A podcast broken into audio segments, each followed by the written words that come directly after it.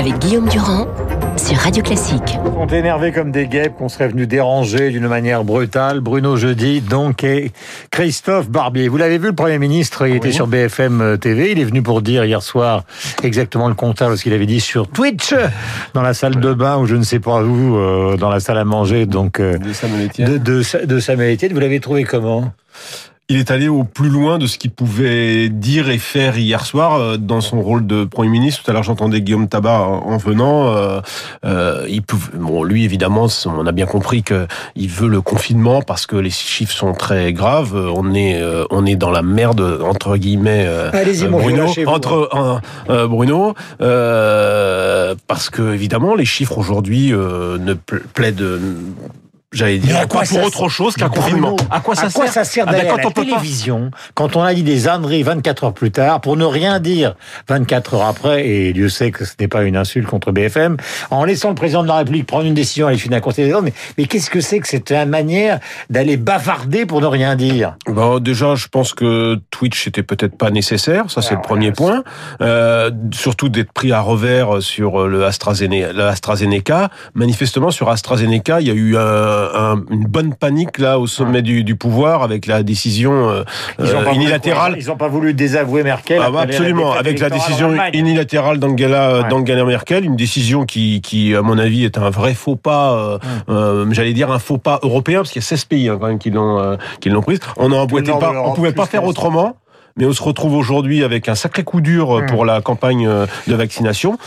Et c'est peut-être aussi pour cette raison qu'hier soir, euh, entre autres, euh, Jean Castex a annoncé qu'il se ferait vacciner euh, à l'AstraZeneca parce Voilà, qu'il va falloir public. fabriquer de la confiance. Et là, c'est pas gagné. Hein. Je voudrais qu'on écoute, grâce à notre bien-aimé ami réalisateur Axel Kahn, le président de la Ligue contre le cancer. Euh, C'était propos qu'il a confiés à Sud-Ouest et Christophe Barbier va immédiatement intervenir. Pour Kahn, c'est la panade. Non, le 15 avril, nous ne serons pas dans une situation où on pourra reprendre une vie normale. Normalement, si on n'a pas trop de pépins de vaccination, l'effet des vaccins devrait être vraiment sensible à partir de fin mai-juin. La compliance envers ce vaccin, elle va s'effondrer. Et donc, de toute façon, faire reposer la campagne de vaccination sur le vaccin AstraZeneca, c'est euh, râpé. C'est quand même grave, hein C'est le président de la Ligue contre le cancer, il dit c'est râpé, quoi. Ah bah, le- la campagne de vaccination depuis la fin décembre est une suite de ratages. Démarré trop mou, accéléré trop mal, mal négocié avant commercialement par l'Europe. Ce n'est qu'une suite de ratages dont la conclusion sera peut-être, peut-être une défaite de Macron à la présidentielle. En tout cas, une partie de son sort électoral se joue sur cette campagne de vaccination. Néanmoins, regardons le verre à moitié plein. Si euh, Kahn a raison, ça veut dire que, dit-il, fin mai, début juin c'est bon, la vaccination fait ses effets, vide les hôpitaux et on peut reprendre une vie normale. Ça veut dire qu'on pourra partir en vacances, qu'on pourra tenir les festivals culturels de cet été, qu'on pourra relancer l'activité touristique à plein et même internationale s'il y a des passeports sanitaires qu'il faut évidemment mettre en place. Donc ça nous laisse évidemment un printemps pourri, alors qu'on espérait euh, début avril pouvoir respirer, mais ça nous laisse la perspective d'un été normal et peut-être mais avec aucune Ensuite- garantie, avec aucune garantie sur l'automne. non, mais, mais chaque année c'est pareil avec la grippe. Donc nous savons que désormais chaque année il y aura probablement un variant X ou Y qui viendra nous obliger à nous faire revacciner comme on le fait pour la grippe. D'ici là, faut tenir.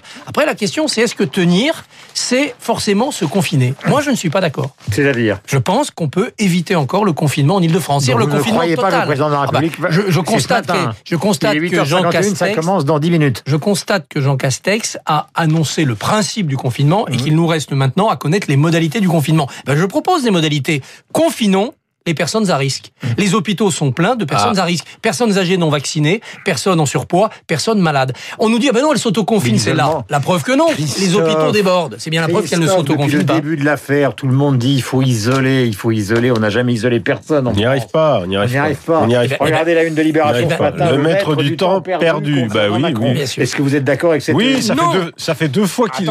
D'ailleurs, ça fait deux fois qu'il le- qu'il le dit, et c'est un Ah, aveu C'est pas d'impuissance. vraiment un journal gouvernemental, Libération. Absolument, il l'avait dit avant de confiner euh, en novembre. Euh, il, a, il a vu cette phrase. On était 6-7 journalistes. Il l'avait dit devant. euh, et il y avait Guillaume Tabar aussi et moi-même. Donc il l'avait dit là. Et là, Il et là est- mais non, il mais est là, complètement abattu. Bruno. non, mais là, le fait de le redire maintenant, c'est qu'on voit bien qu'il a essayé par tous les moyens d'éviter ce confinement. Et je crois, Christophe, que il- les, les chiffres aujourd'hui sont trop graves en Ile-de-France. On est quasiment à 500 euh, de taux d'incidence en Seine-Saint-Denis, autant, 400 dans, autant dans le Val-de-Marne. Je ne nie pas la gravité de la qui passe, des situation. morts supplémentaires. Et surtout. C'est des gens qui vont directement en rien maintenant. C'est c'est ça la Je difficulté. ne nie pas la gravité de la situation. C'est pas de leur faute. Et hein, de plus en ça. plus jeunes. Je ne nie pas la gravité de la situation. De Je, plus en je constate qu'on n'a pas utilisé tous les moyens, notamment le, le tester, tracer, isoler, pour éviter d'en arriver là. On n'a pas construit d'hôpital de campagne. Ah, on ça, je suis quelques Là, je.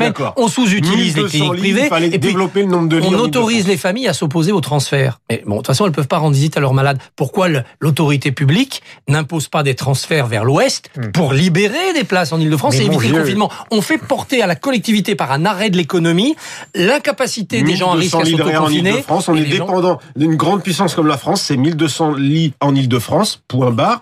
C'est vrai que depuis le 29 janvier, on aurait peut-être pu. Et le Premier ministre a dit que c'était pas possible d'ouvrir un hôpital Depuis l'année dernière, on aurait pu aussi créer des lits et former des personnels. Former ou importer des personnels. Il y a des gens spécialistes de la réanimation dans des pays peu touchés par l'épidémie et on pouvait en un an former de très bons médecins et infirmières euh, d'autres spécialités à la réanimation. Je ne crois pas qu'il faille cinq ans pour maîtriser un, un simple appareil. Jean-Louis Bourlange, On n'a pas fait le président travail. de la Commission des affaires étrangères à l'Assemblée nationale, qui nous suit avec passion, m'envoie ce petit texto ce matin. Je ne trahis pas évidemment le secret des textos, mais il dit, euh, au fond, la raison, euh, il reprend un peu ce que disait Elisnar tout à l'heure, la raison actuellement est totalement martyrisée par l'émotion. Bien sûr, on l'a vu dans l'affaire du vaccin, c'est une panique euh, psychologique et politique qui amène à suspendre un vaccin alors qu'il n'y a aucune raison scientifique. Le politique n'a pas le courage de se dresser contre l'opinion et de dire désolé, je vois que vous avez peur, je vois que vous exigez des choses, et ben non. L'intérêt supérieur du pays m'amène à prendre la décision contraire vacciner à vos tweets. Mais il aurait dû se faire vacciner dans la salle de bain de, de Samuel Etienne, comme ça le problème aurait été réglé. C'était réglé, puis voilà. Mais voilà, donc le, le politique à chaque fois Chef, c'est un métier. Hein. Et donc, c'est un vrai problème. On a plus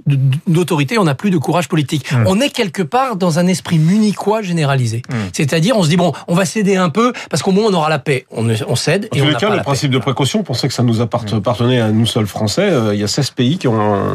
qui Oui, mais regardez ce que Boris Johnson en a dit du principe de précaution à la Les française. Belges et les, les Belges et Et les, les Anglais, Belges, voilà. les Belges et les Anglais C'est n'ont pas le pays du bon sens et le pays d'une certaine déraison courageuse, l'Angleterre, ont montré qu'il y avait d'autres voies possibles. Néanmoins, on a quand même depuis le 29 janvier gagné sept semaines. Macron est aussi le maître du temps gagné. On a eu sept semaines d'activité pour ce Voilà, pays parce que l'essentiel en ce moment, ne c'est de sont pas ruiner le pays. Euh, question. Alors, on parlera de Big Malion une autre fois parce qu'on ne sait pas si le procès va avoir lieu aujourd'hui. Euh, Ouais. Ça paraît peu probable dans la mesure probable, où, hein. où le Covid est aussi présent parmi les avocats d'un certain nombre de gens. Un soupçon de culture, c'est important. Nous sommes sur Radio Classique. Florian Zeller, vous le connaissez. Je l'ai reçu pour la première fois pour la fascination pour le pire. C'était un jeune romancier, romantique. euh, euh, il a rencontré Philippe Tesson, que vous connaissez, que nous aimons sur l'antenne de Radio Classique et que nous saluons ce matin, il nous manque énormément, qu'il a convaincu de faire du théâtre. Et là, il se retrouve avec six Oscars euh, à, à Hollywood pour un, Six nominations ouais, pour, le, Six- pour, six- pour le six- père. six nominations pour le père, avec Anthony Hopkins. Qui est-il comme auteur de théâtre, vous qui êtes Oh, le passionné absolu de théâtre C'est un, d'abord, c'est un très jeune talent, c'est un Mozart du théâtre, hein, puisque très jeune, il a eu de gros succès. C'est un formidable constructeur de pièces, c'est-à-dire qu'on a des flashbacks, des déconstructions. Il a révolutionné la narration théâtrale, et 15 ans après, on a eu Michalik qui a fait une autre révolution. Et puis, c'est Ouais, il a quelqu'un qui a toujours... révolutionné. Calmez-vous. Expliquez aux gens. Parce que Il a vous, révolutionné vous êtes la- plein de sujet. Vous êtes là. vous- Ben, quand, vous quand vous touchez, regardez, vous votre quand vous regardez rouge. une pièce comme La Vérité, qui est une comédie, Ouais. ça commence comme un vaudeville, le mari, la femme, l'amant, euh, qui ment à qui? Et puis au bout de trois quarts d'heure, on ne sait plus qui ment à qui. On se rend compte que ceux qui disaient la vérité mentaient, que ceux qui mentaient disaient... Et là, d'un seul coup, on bascule dans une sorte de troisième dimension du vaudeville. Et ça, c'est Florian Zeller qui l'a apporté en, en remettant à jour et en révolutionnant ce que Georges Feydeau avait, avait construit. Ça, c'est la patte Zeller. C'est la patte Zeller. Et puis Zeller, c'est aussi une écriture très sensible parce que c'est un garçon qui a été aussi euh, euh, un peu bousculé par la vie, un peu écorché vif. Et il donne des pièces comme La mère, le père, le fils, cette trilogie de la, de la sensibilité. Le fils, l'histoire de la dérive suicidaire d'un adolescent dont on ne sait pas à la fin dans la dernière scène si finalement on l'a sauvé du suicide ou s'il s'est suicidé et si le- les parents rêvent ce que serait leur vie si leur fils était encore vivant. Et donc, il va toucher l'émotion des gens. Le père, le film dont vous parlez, on est dans la tête. On est dans la tête d'un vieux monsieur qui perd la boule. Donc, la comédienne qui joue sa fille change. Et donc, il ne reconnaît pas sa fille.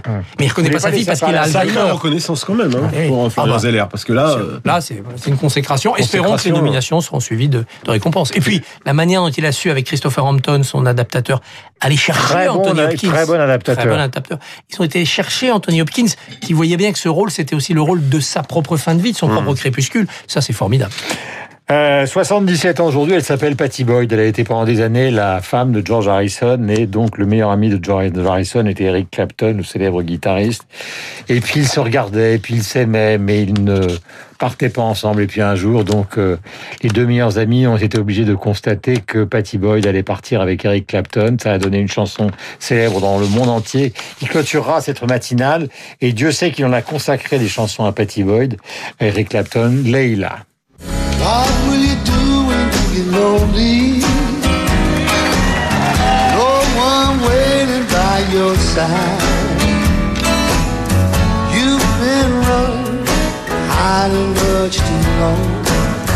You know it's just your foolish pride.